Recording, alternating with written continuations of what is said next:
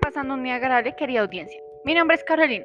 Este es el primer capítulo de nuestro podcast sobre el bienestar de nuestros estudiantes Mental Health, donde trataremos temas como la autoestima, el autocuidado y la resiliencia, que viene parte de uno de los retos de Cámara de Comercio, que es cómo generar soluciones que permitan incrementar el nivel de autocuidado, autoestima y, y resiliencia en los niños y jóvenes, que es un problema del cual puede tener grandes consecuencias, como la depresión, llegando a casos extremos como el suicidio.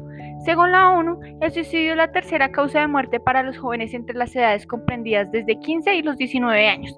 Con este informe podemos ver que la autoestima, el autocuidado y la resiliencia son factores que pueden afectar a jóvenes de nuestra edad, que tal vez por el estilo de vida que tienen o por otra parte, las situaciones en casa no les permite darle el tiempo para sí mismos identificar los aspectos humanos de sí mismos para valorarse y quererse. Entonces, estos jóvenes ven como única opción para salir de sus problemas o considerarse el problema ven el suicidio como solución. Según informes, antes del acto final se han presentado aproximadamente de 3 a 4 intentos fallidos de suicidio sin reportarse. Cabe aclarar que una de las cosas más influyentes de la depresión es la baja autoestima de esto. Podemos deducir que la persona con baja autoestima no tiende a ver la necesidad de cuidarse, además de dejarse abrumar por problemas de los cuales él puede salir. Diciendo esto, podemos ver que el suicidio es un problema que se subestima.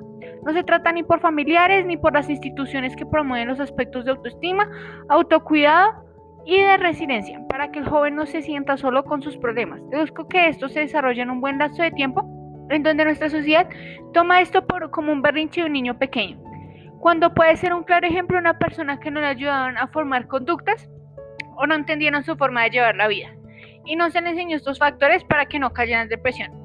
Por lo cual la educación debe dejar de un lado las enseñanzas académicas de temas en donde el estudiante, sobre todo las de estas edades, es decir, entre 15 y 19 años, en donde la academia ve como única forma vital para el joven la competencia de saberes en los estudiantes porque el sistema que llevamos no nos permite darnos cuenta que las emociones de nuestros estudiantes también son importantes, porque la vida prevalece como importancia antes que una nota, o saber un montón de información donde tal vez los estudiantes no sepan lidiar con los problemas reales, haciéndolos infelices. Por consecuencia, la escuela debe replantearse las formas de educación, donde se incluyan actividades donde permita la información de estos tres pilares, para que nuestros chicos, ya siendo adultos, no se dejen afectar por cosas tan innecesarias que sepan apreciarse a sí mismos con sus debilidades y capacidades, para quererse a sí mismos afrontando las situaciones de la vida.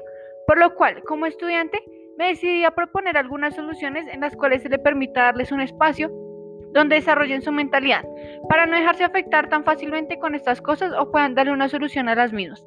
Porque repito, de que no sirve tener un montón de información, pero no se proporciona la capacidad mental suficiente para aplicarla. Con este primer capítulo los traté de exponer en contexto una vital importancia en ver los problemas de nuestra sociedad niega, niega. Además de que estos temas pueden tener desenlaces demasiado graves que pudieron ser tratados evitando una tragedia. Por lo cual al estudiante se le debe enseñar o desarrollar desde muy pequeño estas capacidades para ser más fuertes, felices y consigo mismos. Para afrontar la vida, teniendo este punto claro, nos vemos en el siguiente capítulo de Mental Health. Gracias y buen día.